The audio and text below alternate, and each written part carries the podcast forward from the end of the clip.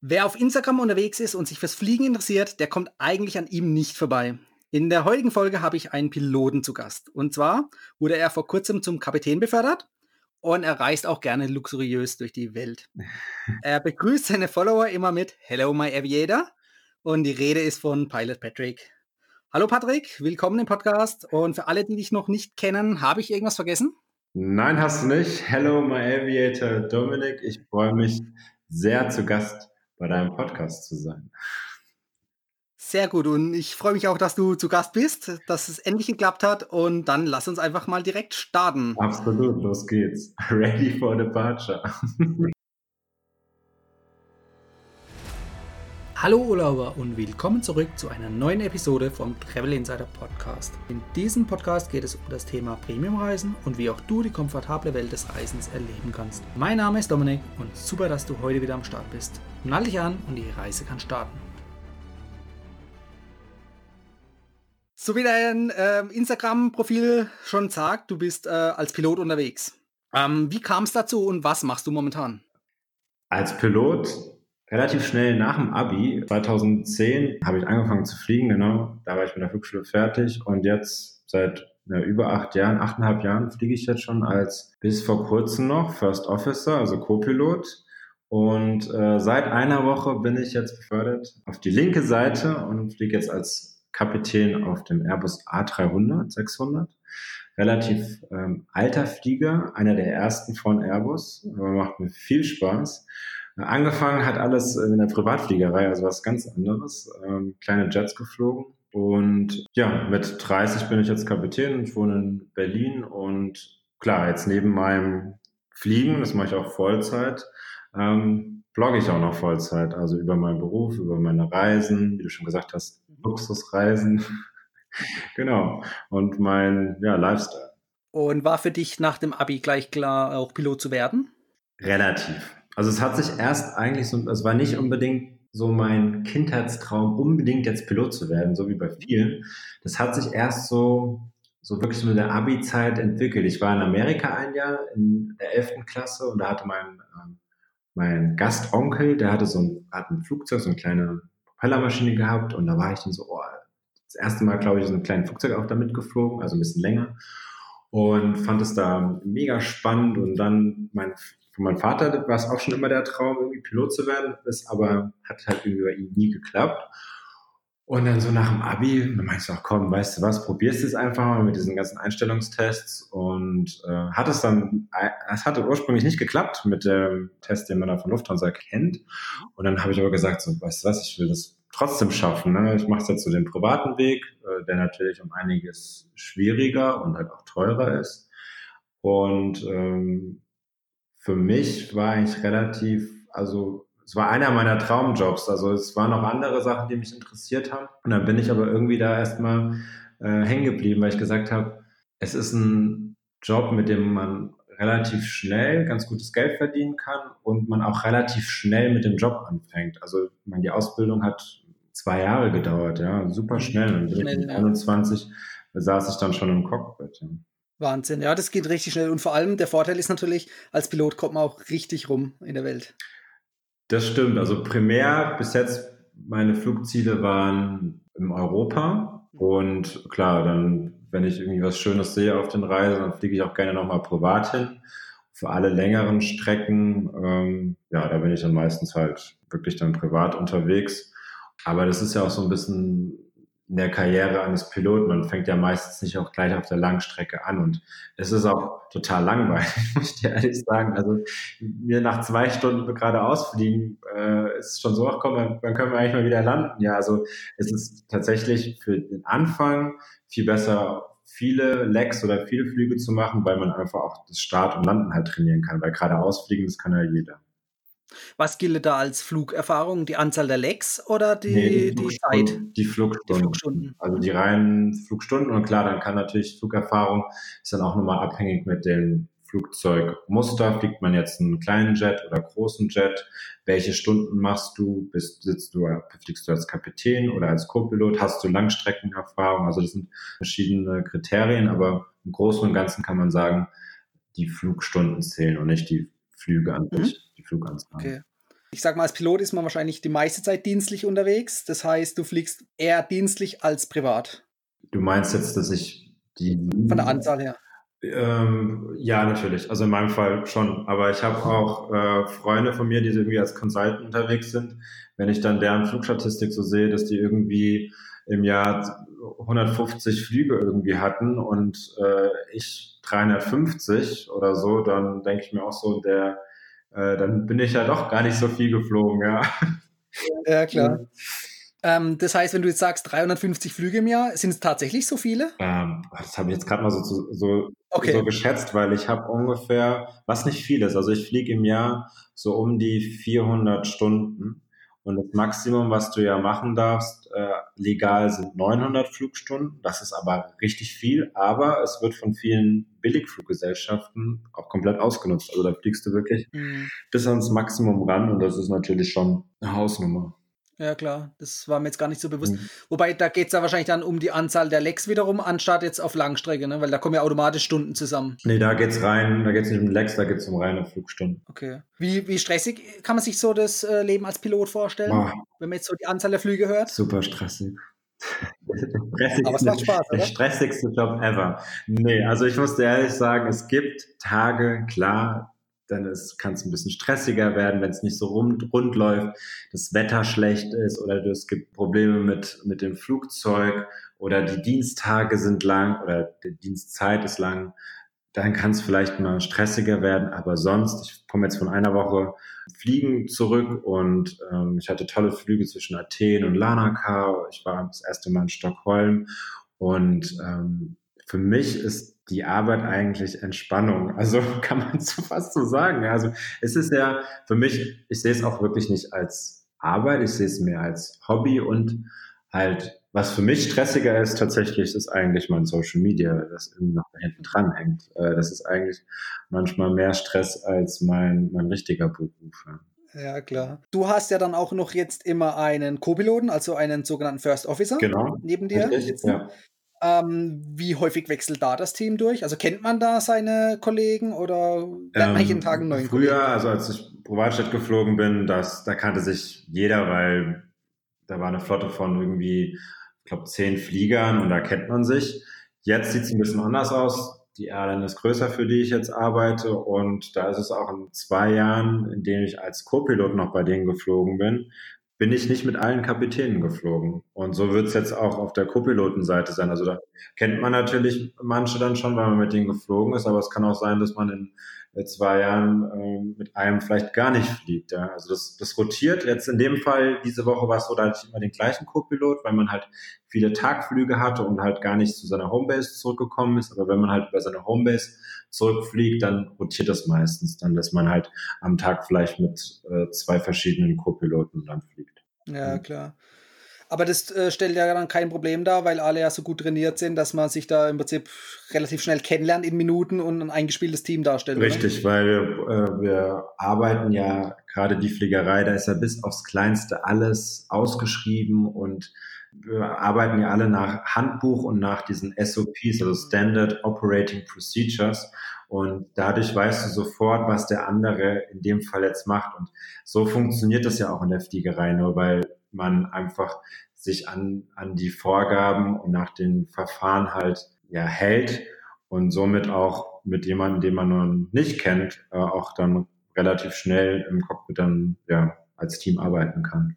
Ja, klar. Gab es auch schon mal irgendwie brenzliche Situationen oder kommt es nur einmal alle Jahre vor?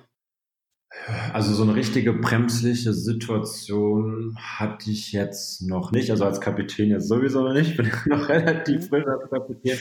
Aber es kommt drauf an, was du als, also so einen richtigen Notfall hatte ich noch nicht.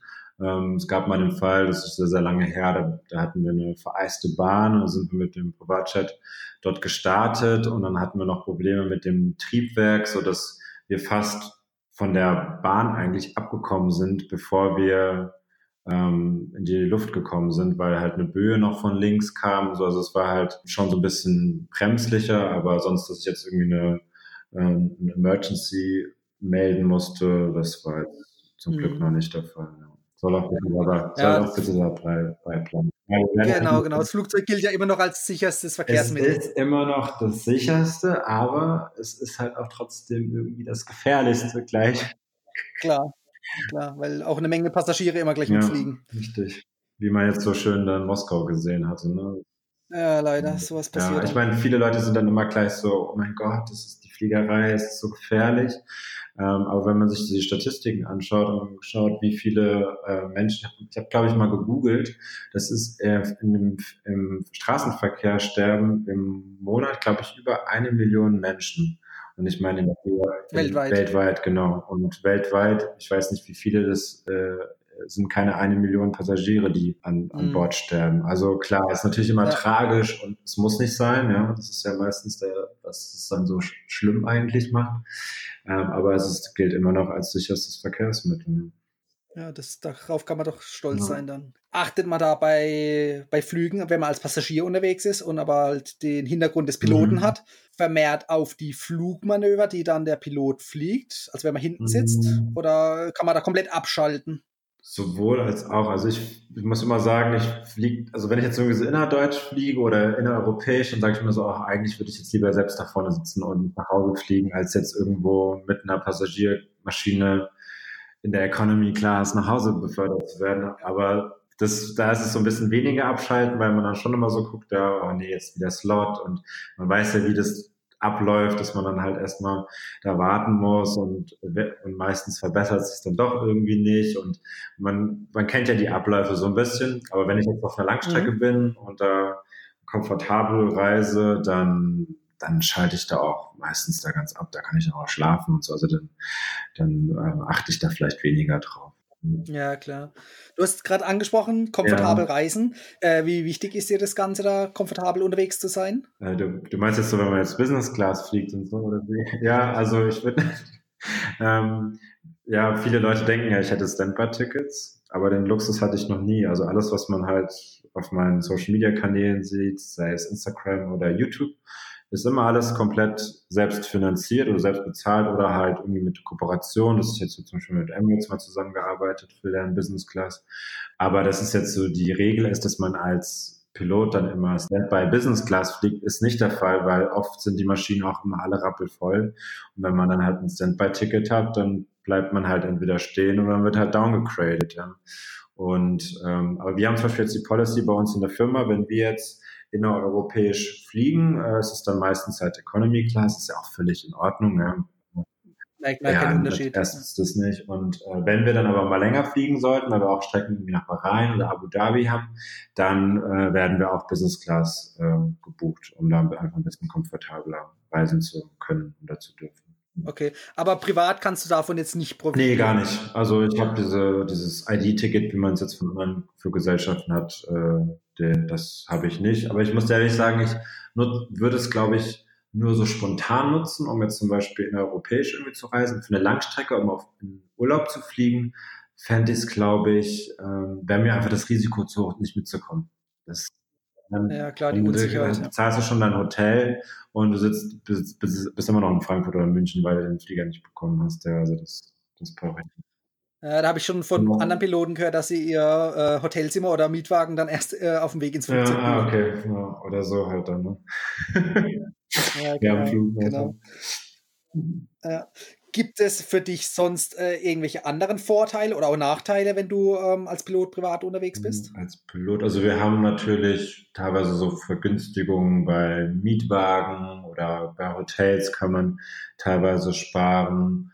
Wenn ich jetzt zum Beispiel zum Dienst, zum Dienst oder vom Dienst reise, dann ziehe ich auch meistens, bin ich meistens auch in meiner Uniform, weil erstens ist es dann bei der Sicherheitskontrolle manchmal einfach ein bisschen entspannter oder ich kann zum Beispiel auch extra den Crew-Eingang nutzen. Ähm, Okay, ja. Mittlerweile, manchmal werde ich abgegradet auch, dass ich dann halt irgendwie dann doch Business Class fliegen darf. Entweder weil sie sehen, okay, ich bin Crew, oder weil sie mich vielleicht schon kennen, weil ich Patrick bin. Ähm, aber Ja, es ist nicht mehr die Regel. Ich, und ich muss dir sagen, es, es hat sich auch viel in der Luftfahrt getan. So, ich meine, ich habe bis jetzt zehn Jahre so die Luftfahrt intensiver kennenlernen dürfen. Und früher war das alles viel entspannter. Man hat sich als Crew, auch wenn man jetzt nicht in der gleichen Gese- Fluggesellschaft zusammengearbeitet hat, noch gegenseitig unterstützt. Jetzt sitzt du in irgendeiner, ähm, wenn es jetzt selbst auch bei Premium Airlines, wo du mittlerweile äh, Wasser, für Wasser bezahlen musst, äh, wird dir noch nicht mal als Crew dann was zu trinken angeboten. Ja. Oder ich hatte letztens den Fall, bin ich eingestiegen, habe ganz nett gesagt, hey, wie sieht's denn aus? Habt ihr irgendwie einen besseren Sitzplatz? Weil wir fliegen jetzt hier vier Stunden nach Athen. Mein Co-Pilot sitzt in der Mitte am Ende war hinter uns eine Notausgangreihe frei, die ja man ja extra zahlen muss. Meinst du, die hätten uns angeboten, sich da hinzusetzen? Also das, das sind für mich ähm, Un Undinger. Oder halt, man geht halt als Crew, weil so viel los ist, beim Baggage-Drop auf äh, zum Business-Class-Check-In, weil halt da einfach nichts los ist. Und dann wurde ich da auch schon abgewiesen. Und dann denke ich mir so, ja, ich meine, wenn Leute in Urlaub reisen, einmal im Jahr, dann ist es halt dann stellt man sich da halt an. Aber wenn man halt jeden Tag dieses Gepäck hin und zurück, dann hat man einfach keine Lust mehr, da sich immer wieder in diese Reihe zu stellen. Und dann finde ich das einfach auch ein Unding, da Leute dann halt auch dann da wegzuschicken. Ja, also das ist mir unbegreiflich.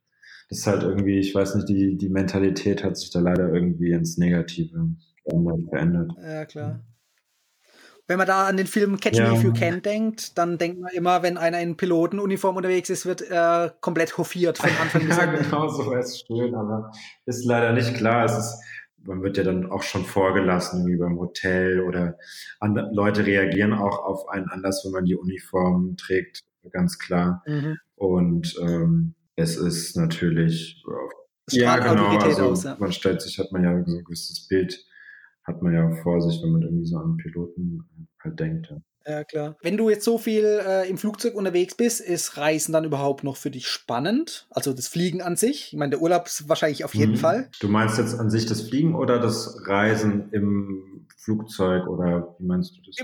Beides, also Reisen als Passagier. Ähm, ja, ich finde es immer wieder äh, spannend, auch weil ich finde, bei mir ist es so, wenn ich halt auf Arbeit bin, ist es halt Arbeit und dann bin ich ja meistens nicht so lang vor Ort. Und deswegen finde ich es eigentlich mal ganz spannend, so viele Ziele ähm, mal so kurz kennenzulernen und mal so einen ersten Eindruck gewinnen zu können und dann zu sagen, hey, es gefällt mir nicht so gut, ich komme nochmal zurück für einen Urlaub, weil das ist dann wieder ein ganz anderes Feeling. Und wenn man auf der Arbeit ist, ist es immer so ein bisschen angespannt, weil okay, vielleicht ändert sich nochmal der Flugplan. Ich weiß, ich muss genau um 8 Uhr unten in der Lobby stehen, weil dann ein Taxi kommt. Das ist ist halt dann in dem Fall äh, nicht unbedingt Urlaubsfeeling. Deswegen freue ich mich, weil zum Beispiel nächste Woche geht's für mich das erste Mal nach Rio. Da war ich noch nie, da wollte ich eigentlich schon immer hin.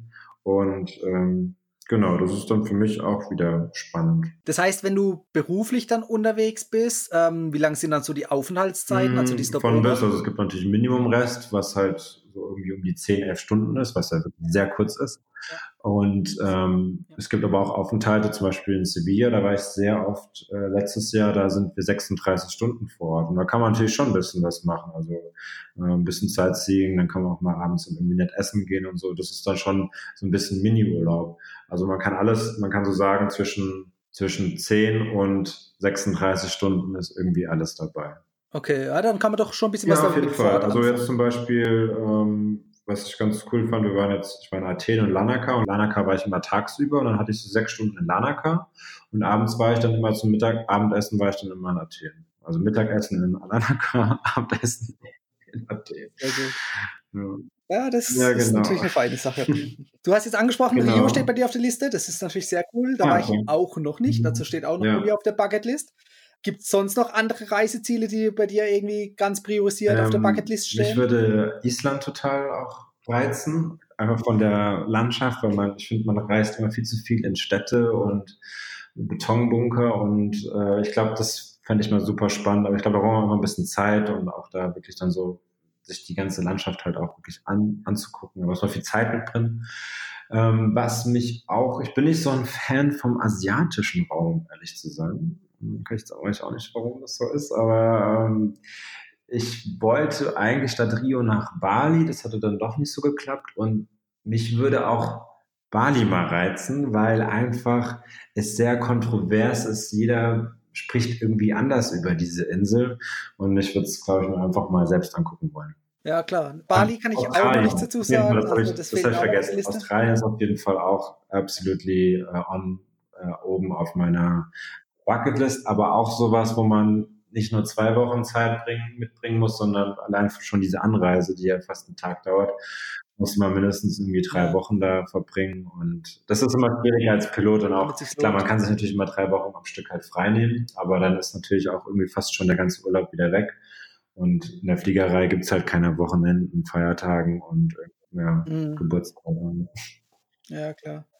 Ich glaube, mit Island hast du sogar schon eins der Trendreiseziele für 2019 ah, ja. genannt. Das ist, glaube ich, ah, okay. stark im Kommen. Ja, also ähm, ich bin einmal dorthin geflogen, äh, selbst, aber leider musste ich gleich wieder zurückfliegen, also hatte keinen Aufenthalt. Und ähm, ja, es ist, glaube ich, mal was, es ist, glaube ich, was ganz anderes. Und deswegen finde ich es auch so spannend, da, glaube ich, mal hinzufliegen.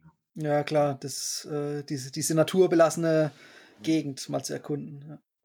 Gibt es aus deiner Sicht auch noch irgendwie Trendreiseziele, die du jetzt in der letzten Zeit aufgeschnappt hast, die momentan trendy sind? Also was sich auch sehr gut entwickelt hat, ist, glaube ich, Südafrika. Ähm, das, oder jetzt schon so ein, sag ich mal, so ein All-Time-Favorite. Ich war das erste Mal vor, glaube ich, drei, vier Jahren da und es hat sich extremst, also ist, wir haben Besucherzahlen, das ist Wahnsinn, hat sich auch sehr nach oben entwickelt, natürlich damit auch die, äh, die Preise.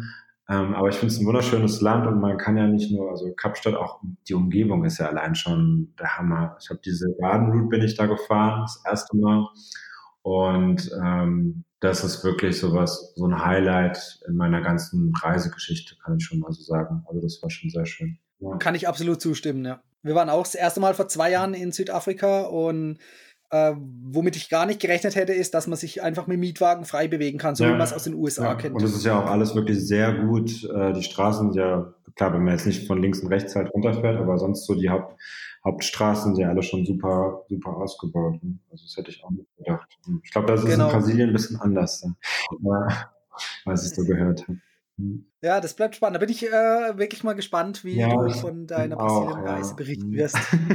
mal gucken wenn du im Ausland bist, musst du natürlich logischerweise ja. auch irgendwo übernachten. Gibt es irgendwelche Kriterien, nach denen du deine Unterkünfte, also Hotels, auswählst? Einmal natürlich privat also oder beruflich auch beruflich ist bei uns alles organisiert, also da muss ich gar nichts machen. Das werden die Hotels gebucht, dann haben wir auch mal feste Crew-Hotels. Beim Crew-Hotel, das muss gar nicht so luxuriös sein. Das muss halt irgendwie ne, sauber sein, es muss ruhig sein, das Frühstück muss irgendwie gescheit sein und die Lage muss irgendwie so sein, dass man vielleicht auch mal rausgehen kann und was erkunden kann. Anders jetzt, wenn ich privat reise, da sieht schon mal die Welt ein bisschen anders aus, weil ich schon zu Hause einen relativ hohen Standard habe, sage ich mal. Möchte man ja auch diesen Standard haben, wenn man halt woanders ist. Ne? Und deswegen fällt mir dann auch mal schwer, ja, klar vielleicht was nicht so Gutes zu buchen, weil ich mich dann nicht unbedingt super wohl fühle. Ich war zum Beispiel mega enttäuscht von Miami, da war ich jetzt vor kurzem zum Urlaub und ich habe ein Schweinegeld ausgegeben für die Hotels dort, irgendwie so 400 Dollar und plus, was ich absolut ähm, over the top finde, auch ohne, ohne Frühstück. Ja. Also, und dann war das halt so ein Zimmer, was hieß es dann, das Mehrblick habe es in meinem YouTube-Kanal gezeigt, hieß Meerblick und du hast einfach aufs Nebengebäude geschaut und hinter den Palmen hast du irgendwo das Meer gesehen, ja. Finde ich halt, da finde ich das schon fast, schon, schon fast eine Abzocke irgendwie. Deswegen, also wenn ich, wenn ich ja, ein Hotel suche, ich habe ja natürlich so meine Favorite Hotelketten, ähm, aber wenn ich jetzt auch mal irgendwo länger bin, muss ich dir ehrlich sagen, irgendwann habe ich dann auch die Schnauze voll von Hotels, weil ich ja auch schon privat, äh, beruflich halt in Hotels bin dann bin ich auch gerne, wenn ich, mhm. wenn es mal irgendwie, zum Beispiel jetzt für Rio, überlege ich eventuell auch ein Apartment einfach zu nehmen für den Zeitraum, weil man sich dann irgendwie selbst verpflegen kann, man fühlt sich vielleicht so ein bisschen mehr heimisch und man ist halt nicht so gezwungen, man kann sich so ein bisschen freier bewegen, sage ich jetzt mal. Ja, klar. Du hast es schon angesprochen, du bist häufig in Kettenhotels unterwegs oder du hast ein Fable auch dafür da gehe ich mal davon aus, du hast auch Status in dem einen oder anderen ja. Hotelbonusprogramm, oder? Habe ich. Also du sammelst ja. Punkte. Das macht dann genau, dass man irgendwie so Loungezugang hat oder mal eine kostenlose Nacht oder halt ein Upgrade bekommt. Ähm, genau. Aber da sind die auch, das ist genauso wie der Fliegerei, hat sich das im Hotelwesen, glaube ich, auch so alles ein bisschen ins Negative entwickelt. Jetzt, wenn ich zum Beispiel mit meinen Raten, also einen vergünstigten Raten buche, dann werden dir nicht die Nächte zum Beispiel auf deinem Konto gut geschrieben, weil du ja irgendwie 10 Euro gespart hast und so. Also die, das wird, dann ja. musst du halt schon dann die volle Summe bezahlt haben. Ja. Ja, manchmal kann sich das lohnen, gerade in Kettenhotels wie bei ja. Hilton zum Beispiel oder bei anderen, ja. wenn es äh, Bonusaktionen gibt, ja. wo man mal die doppelte Punktzahl sammelt oder irgendwie ab 10.000 ja. kriegt man nochmal eine Nacht umsonst oder sowas. Ja. Aber grundsätzlich, wenn ich zum Beispiel in Rio gibt es auch ein, ein Marriott Hotel, da muss ich ehrlich sagen, das habe ich mir angeguckt, das finde ich, sieht so hässlich aus. Da habe ich auch, wenn es jetzt, wenn ich da ähm, Marriott-Fan bin, habe ich auch keine Lust da unbedingt reinzugehen, weil ich sage, das ist äh, dann da gibt es andere schöne, schönere Hotels. So. Ja, genau.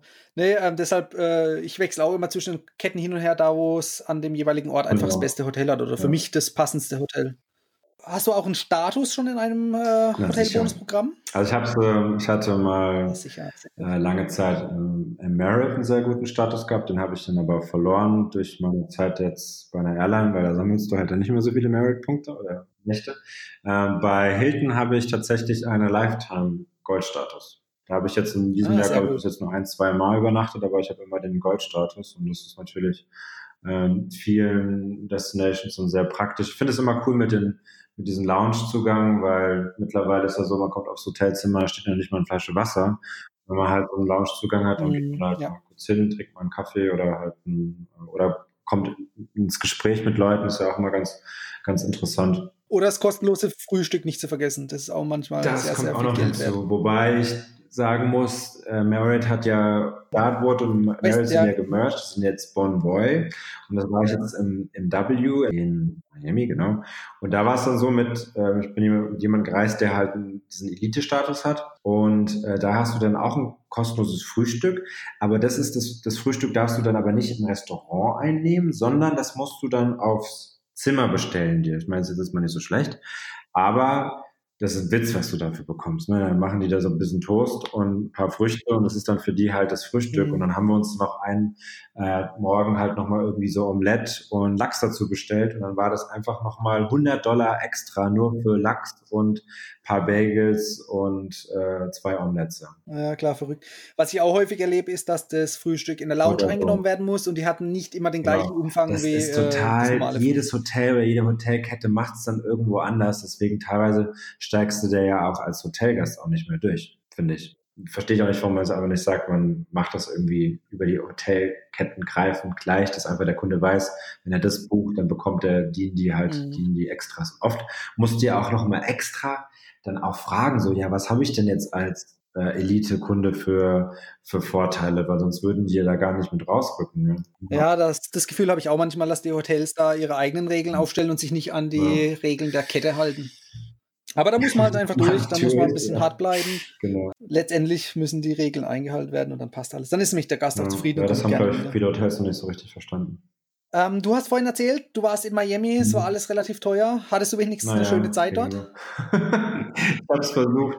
Ähm, nee, ich fand's. Ich war schon mehrfach dort. Ich war auch während meiner, während meiner Ausbildung war ich in, in, Florida, war ich ja mehrere Monate und war auch dann öfter in, in Miami. Und jetzt war ich drei Jahre nicht da, bin jetzt nochmal wieder hingeflogen und muss sagen, ich war irgendwie enttäuscht. Ich fand, es ist alles irgendwie noch teurer geworden, es ist irgendwie so mehr Abzocke geworden, äh, was ich total den falschen Trend finde, gerade bei einer Stadt, die von so krass von dem Tourismus halt äh, lebt, warum man die Preise halt so extrem teuer macht. Und ich meine, ich habe ja nichts dagegen, mhm. mehr für ein Hotelzimmer zu zahlen oder für meine Reise, wenn ich dementsprechend auch äh, einen Mehrwert halt habe. Und den habe ich halt oft nicht gesehen. Und deswegen fand es, fand es ein bisschen schade. Also was man machen kann, ich meine, Florida ist schon cool. Auch dieses, wenn man so ein bisschen sich einfach ein Auto und kann auch die Keys runterfahren oder irgendwie an der Küste noch langfahren. Da muss man nicht unbedingt mehrere Tage in Miami verbringen. Da kann man auch sagen, okay, man ist vielleicht nur mal ein, zwei Tage da und guckt sich ein bisschen was an. Ähm, was, ich war ja letztes Jahr auch noch in Mauritius, weil du gerade gesagt hast, ähm, so was dir nicht so gefallen hat. Mhm. Mauritius war ich auch irgendwie enttäuscht. Das habe ich mir irgendwie auch ganz anders vorgestellt hatte aber auch, ich glaube, das Hotel war da, glaube ich, auch drin. Also ich habe irgendwie, irgendwie im Moment letzte Zeit Pech mit Hotels. Aber da war es wirklich so, das war so teuer, das Hotel. Das hat über 700 Euro gekostet. Und das Zimmer war, es stand in der Beschreibung irgendwie so über 50 Quadratmeter. So, ja, das ist eigentlich ganz gut, weil ich reise immer mit viel Gepäck, gerade wegen meiner Elektronik und dann mit dem Outfits. Ne? Es ist immer meistens zwei Gepäckstücke. Ich habe es in diesem Zimmer nicht geschafft, meine zwei Koffer aufzuklappen. So klein war das, weil die die einfach mal die Terrasse, die irgendwie 30 Quadratmeter groß ist, auch noch in den Zimmer äh, Quadratmeter Größe halt mit einberechnet haben. Und ähm, naja, ich habe mich dann beschwert. Die wussten ja auch, dass ich halt Blogger bin. Und dann haben sie mich versucht, mit so einer schönen Upgrade halt dann irgendwie wieder zufriedenzustellen. Ich meine, es war halt, ich muss ehrlich sagen, wenn du hier ins Hotel gehst für 700 Euro in Deutschland, dann kriegst du ja das absolute Mörderhotel, ja. Und gerade in Berlin, ja, kriegst du die Suite, Suite und ja. äh, die werden auch irgendwie die Füße geküsst. Und dort, und du weißt, dass die Angestellten auch dementsprechend bezahlt werden. Klar, ist natürlich die Auszubilden jetzt nicht unbedingt das Mördergehalt bekommen, aber wenn du in Mauritius bist und 700 Euro bezahlst und du weißt, dass der Angestellte weniger als ein Burger verdient ähm, am Tag, dann muss ich mich doch schwer wundern, warum dieses Hotel dann 700 Euro die Nacht kostet. Ja? Also das dann verdient ja irgendjemand daran, aber nicht die nicht die Angestellten. Und das finde ich dann einfach nicht, äh, finde ich das einfach nicht korrekt. Ja. ja. klar. Das ist wahrscheinlich wieder Angebot und Nachfrage. Ja. Wenn die Nachfrage hoch ist, können die Preise hochgeschraubt werden. Das merkt man ja auch häufig an Großstädten, gerade in New York, auch bei irgendwelchen Aktionen oder Feiertagen. Da gehen die Preise aber schnell mal nach oben. Überleg dir mal, oder auch in Paris, ähm, wo sind wir denn hingekommen, wenn, wenn du da auf einmal dann 500 Euro die Nacht für ein Standard-Hotelzimmer zahlen musst? Das ist doch, das ist doch Wahnsinn. Ja. Mhm. ja, auf jeden Fall. So wie du gesagt hast, vor allem wenn der Gegenwert einfach nicht mitsteigt, sondern äh, nur das normale äh, Standardzimmer ja, einfach absolut. ausgegeben wird.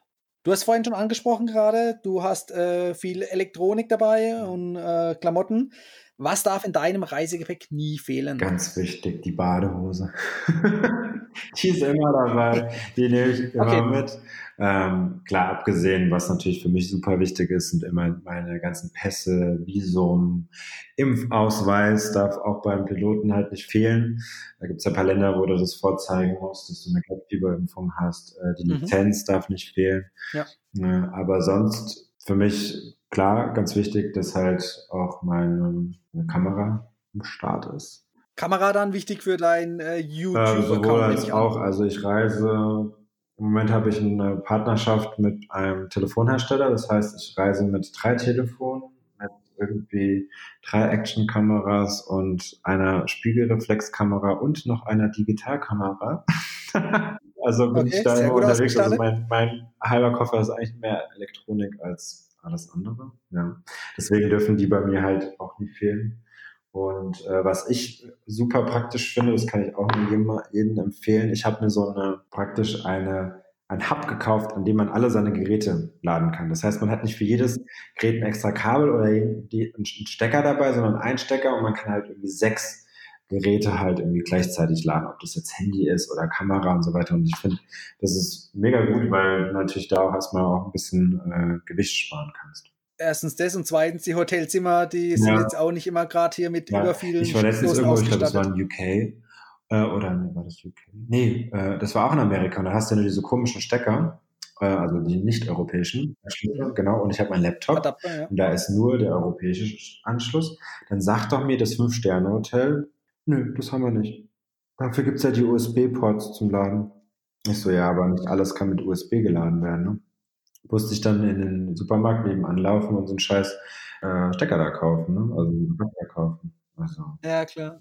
Wobei ich muss sagen, es hat sich wirklich einiges getan in Hotels, dass jetzt auch USB-Anschlüsse ja, aus der Wand rausschauen. Und auch mit dem, mit dem, Internet. Richtung. Ich weiß noch Zeiten am Anfang, äh, wo ich angefangen habe zu fliegen, immer fürs Internet zahlen, 20 Euro am Tag. Habe ich mir auch gedacht, so ist es jetzt hier mhm. Luxus, dass man irgendwie das Internet kostenlos anbieten kann. Ähm, was ich auch noch habe, da habe ich jetzt, ähm, kann ich auch nur jedem empfehlen, der ähm, auch mal aus, außerhalb von Europa fliegt, weil da hat man ja mal das Problem so mit der SIM-Karte und dann online zu sein. Das kostet meistens viel Geld. Ich habe so eine, einen mobilen Wi-Fi-Hotspot und da kannst du so Tagespässe kaufen. Entweder sagst du, okay, ich will jetzt einen Tagespass ähm, und Unlimited Internet oder man sagt, kauft zum Beispiel zwei Gigabyte und das ist dann über so ein, über fünf Tage irgendwie gültig. Erstens hast du nicht den Stress, dass du irgendwie eine, eine neue SIM-Karte abschließen musst oder einkaufen musst und du bist super schnell einge eingewählt. Du kannst das Ding überall mitnehmen. Mehrere Handys kannst du sogar mit äh, connecten. Also es ist für mich, für, fürs, fürs Bloggen ist es absolut ein Traum. Ich habe es jetzt in Mauritius mitgehabt, das hat super funktioniert. Auch in Miami habe ich es mitgenommen. Also das war, war eine coole Sache. Das heißt, wenn ich es richtig verstehe, äh, ja. ohne Vertragsverhältnis, ja, sondern so Prepaid zum Aufladen. Und die musst du dann, äh, die musst du dann halt dir kaufen. Also wenn du sagst, In dem Fall sind das, ich will jetzt nicht lügen, aber da kosten Tagespass, glaube ich, ich glaube, das waren sowas neun neun Euro am Tag, so unlimited und finde ich, finde ich völlig in Ordnung. Wenn du da echt viel nutzt, dann ist es echt okay. Ja, wenn du überlegst, was teilweise allein 50 Megabyte kosten oder so, da wollen sie ja schon irgendwie schon drei Euro, also es ist echt, ist echt in Ordnung. Und das äh, kann das, man weltweit hab, verwenden? In fast allen Ländern. Ja, glaube, also das ist fast mhm. weltweit. Ja. Da gibt es verschiedene Anbieter. Ich teste das muss ich mir auch mal anschauen. habe ich jetzt ein neues bekommen. Da habe ich eine Kooperation mit denen, äh, mit denen starte ich jetzt. Ähm, und das Test, das ist ein bisschen kleiner und das werde ich jetzt auch nochmal im Urlaub dann austesten. Das hört sich auf jeden Fall gut an. Also das werde ich mir auch vormerken. Wir haben das bisher eigentlich immer so gemacht. Wir haben auch für die USA beispielsweise eine hm, SIM-Karte okay. schon in Deutschland gekauft gehabt. Und die hatten auch hm. unlimitiertes Internet. Also das ist dann eine feine ja. Sache. Da braucht man nicht aufs Datenvolumen achten. Und die Karten, die kosten, ich glaube, das hm. beschränkt auf vier Wochen Laufzeit. Ja, wenn man länger fort um die 30 ist auch Euro. eine super Alternative. Wenn man wirklich so jetzt wie ich als Pilot vielleicht dann nur mal einen Tag da ist oder so und dann jedes Mal irgendwie eine Karte besorgen und so, das schaffst du dann teilweise nicht. Ne? Also das ist dann schon eine ganz gute Sache. Ja, klar. Ja, klar. Vor allem, man kann direkt loslegen, hat genau. das Internet immer dabei, ebenso wie du genau. sagst, man muss nicht erst die SIM-Karte kaufen. Ja, ähm, wir sind immer noch auf den Reisen. Äh, deinen Kofferinhalt hast du jetzt mehr oder weniger preisgegeben. Gibt es noch irgendwas, äh, was dich speziell auf Reisen nervt oder wo du immer darauf achtest und Wert legst? Mm, also wenn ich privat reise, also ich finde immer, ja. wenn ich reise, ist es auch immer noch was, also ich, oder auch fliegen gehe als Passagier, ist es immer noch was Besonderes. Deswegen finde ich es unheimlich wichtig, dass man sich gescheit anzieht. Also das habe ich auch gemerkt, die Leute ziehen sie mittlerweile, als würden sie mhm. jetzt hier im Schlabberlook irgendwo auf der Couch liegen sehen. Die Ausführung muss, man muss so ein bisschen wieder schicker aussehen beim Fliegen. Ist auch immer noch was Besonderes.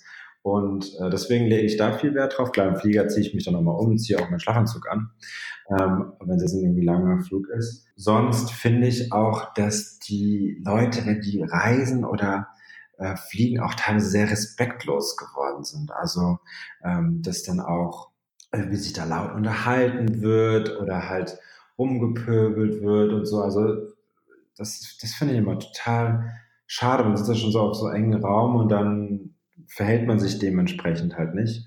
Oder auch, dass man im Hotel nicht weiß, wie man sich ähm, ja, verhält. Ich war zum Beispiel mal vor kurzem in Barcelona, wirklich in einem sehr guten Hotel. Und da hast du halt direkt an dem Pool liegen können, auf so liegen und wirklich ein kleiner Pool und äh, da konntest du halt auch essen. Wir haben da gegessen und es war, war auch alles ziemlich klein und da waren dann halt andere Hotelgäste, die meinten, sie müssten in diesen Pool halt reinspringen, wie so Bescheuerte.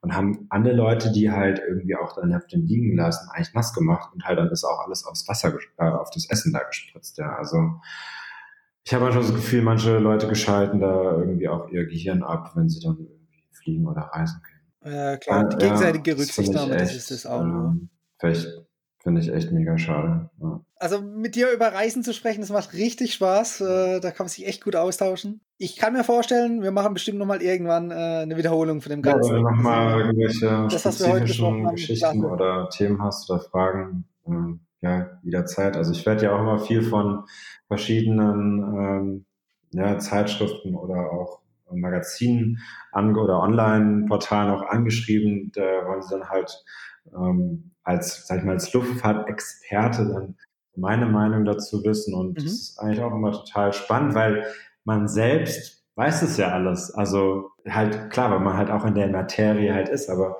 es ist ja nicht so, dass automatisch dann andere Leute das halt äh, auch wissen, wie man sich jetzt zum Beispiel bei, bei einer Evakuierung oder sowas halt dann äh, an Bord halt verhalten muss. Ne? Ja, klar, genau. für dich ist das Normalste Richtig. der Welt, das ja. trainiert zu haben. Ne?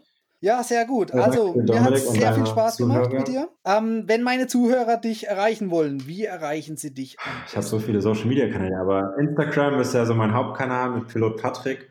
So ist es auch auf YouTube. Und für Leute, die noch mehr über das Reisen oder auch Luftfahrt oder wie man zum Beispiel auch Pilot wird, äh, wissen wollen, habe ich auch einen eigenen Blog, pilotpatrick.com. Und da gibt es alle Infos. Und ich freue mich, freu mich natürlich über jedes Like und jedes äh, Follow äh, schon immer. Ich, hatte ich auch nie gedacht, dass das mal alles so äh, groß bei mir wird, weil ich war, das war ja auch nie irgendwie meine Intention. Und aber ich freue mich einfach riesig, dass so viele Leute mit auf meine Reisen und auch auf meine Flüge und gerade auch ins Cockpit mitnehmen kann, weil es ja immer mittlerweile ist es ja irgendwie alles nur noch vor verschlossener Tür und äh, man sieht ja nicht mehr so viel und na, kann mhm. so ein bisschen auch einen Einblick in meinen Beruf äh, geben. Und ja, wie ich immer so schön sage, uh, safe travels and always happy landings. Da kann ich mich nur anschließen. Das machen wir genauso. Die Links, die du genannt hast, die packe ich übrigens in die Show Notes. Das heißt, äh, du als Zuhörer kannst gerne darauf zugreifen und äh, kannst dich äh, Super, dem Pilot Patrick anschließen. Wunderbar. Dann wünsche ich dir noch einen schönen Tag. Bis bald. Tschüss. Ciao. Das war die heutige Folge beim Travel Insider Podcast. Vielen Dank, dass du auch heute wieder zugehört hast. Gib mir doch mal Rückmeldung, wie du die heutige Folge fandest. Hat dir diese Folge gefallen, dann abonniere den Podcast und erfahre mehr zum Thema bezahlbare Premiumreisen. Und hinterlasse mir eine 5-Sterne-Bewertung bei iTunes. Ich wünsche dir eine schöne Zeit auf deiner nächsten Reise. Und immer daran denken, auf dem Blog www.travel-insider.de vorbeizuschauen, damit du auch die neuesten Reisedeals erfährst. Bis zum nächsten Mal, wenn es wieder heißt Boarding Completed. Ciao, dein Dominik.